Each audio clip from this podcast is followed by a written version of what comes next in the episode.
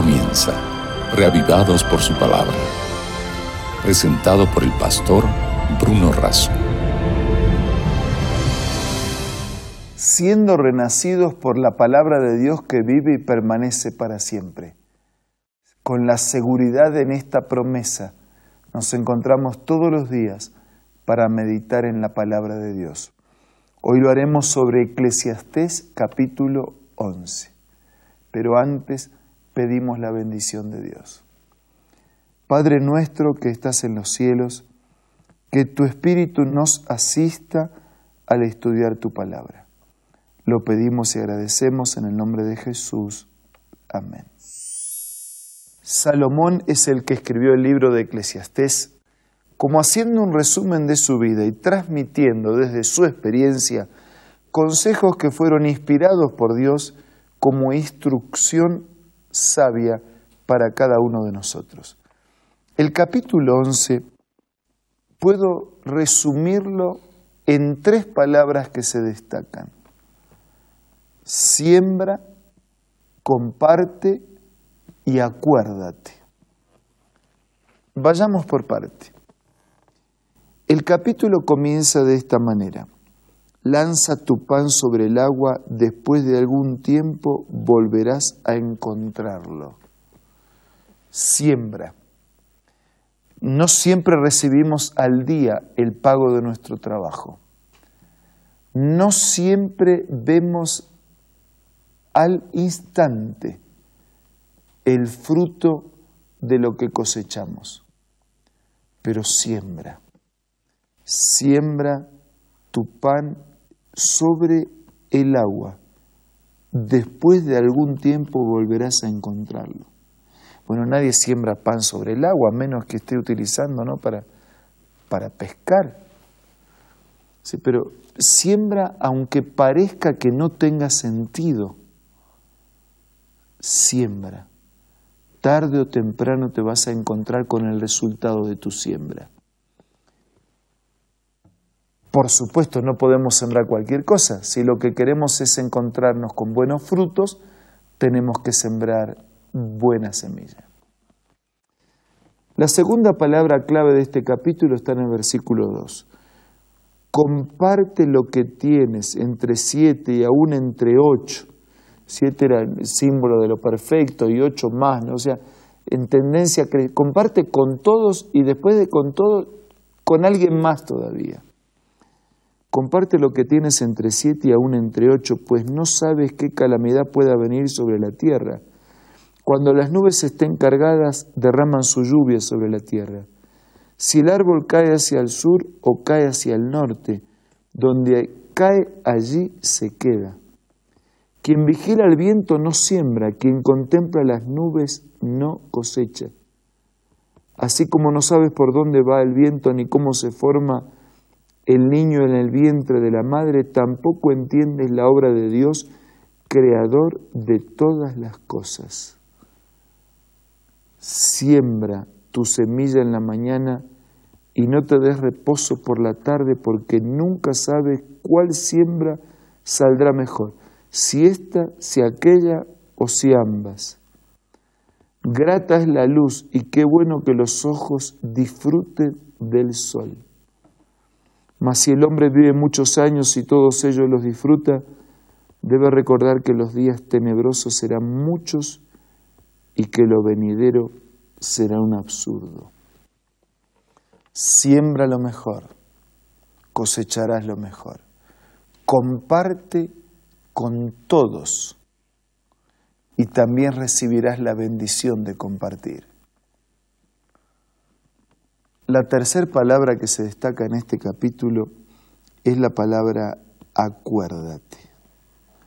Un poco inicialmente está dirigida al joven, porque Salomón que está ya en su edad avanzada, está queriendo enseñar desde la juventud para que no cometan los errores que él cometió. Pero es para todos. Alégrate, joven, en tu juventud y deja que tu corazón disfrute de la adolescencia. Sigue los impulsos de tu corazón y responde al estímulo de tus ojos, pero toma en cuenta que Dios te juzgará por todo esto. Acuérdate de tu Creador. Alégrate en la vida. Puedes hacer lo que quieres siempre y cuando te acuerdes que darás cuenta delante de Dios.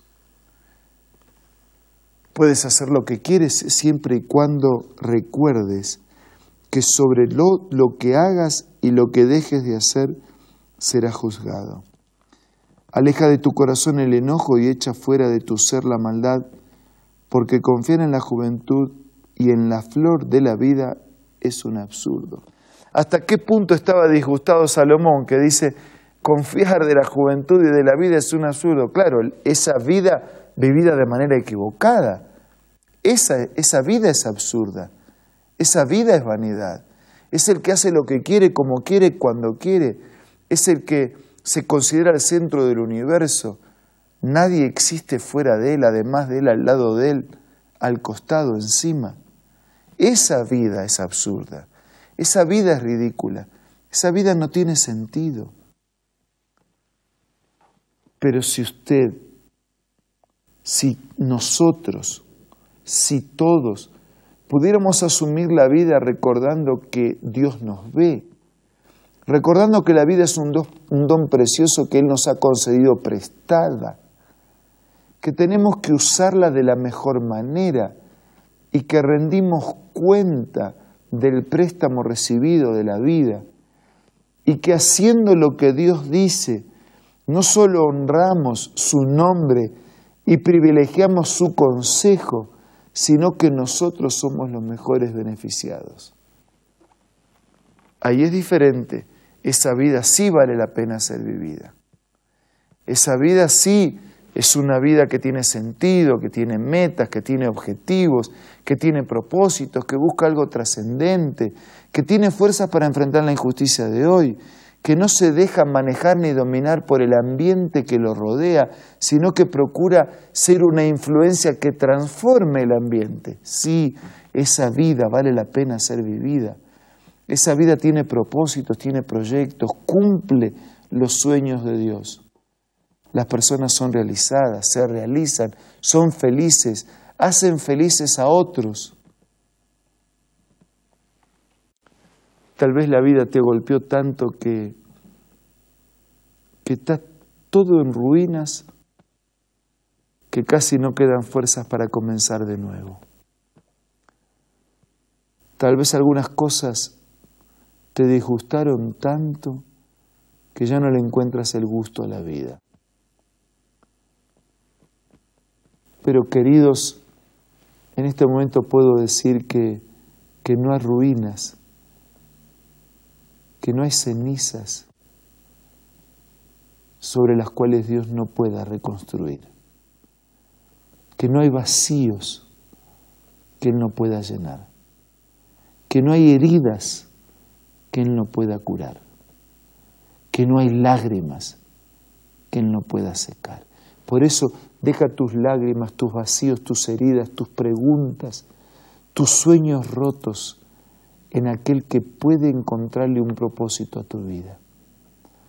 Y si usted tiene una vida con propósito, mantenga el propósito de la vida, pero mantenga sembrando lo mejor, compartiendo con todos y acordándonos permanentemente de nuestro Creador como para vivir permanentemente en su presencia.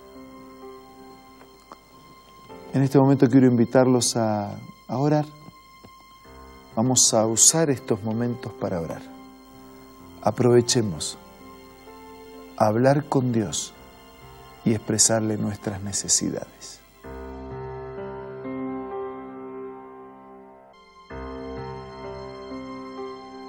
Padre nuestro que estás en los cielos, te expresamos gratitud, pero también te expresamos necesidades. Te ruego que bendigas a nuestros amigos, para quienes la vida les sonríe, que ellos se mantengan unidos a ti y las sonrisas se multipliquen.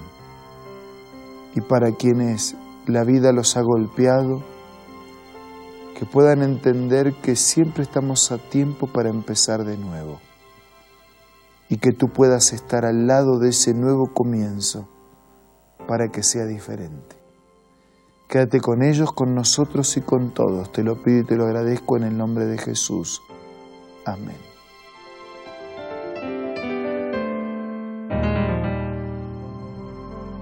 Muchas gracias por su compañía en este día.